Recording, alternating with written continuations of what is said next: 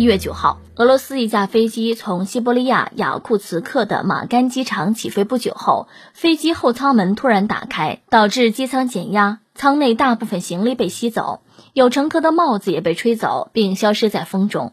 所幸机上二十五名乘客和六名机组人员没有受伤。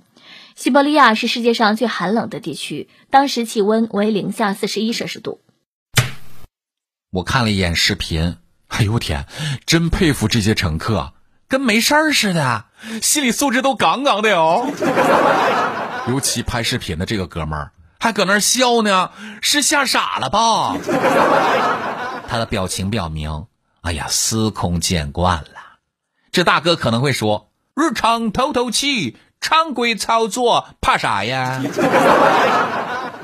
当然了，也有可能看着笑眯眯的，下飞机之后反手一个投诉。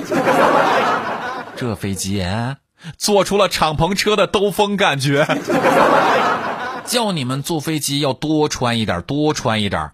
零下四十一摄氏度，尿都冻出来了吧？据说舱内大部分行李都被吸走了。嗯，没想到货物在新的一年放飞了自己。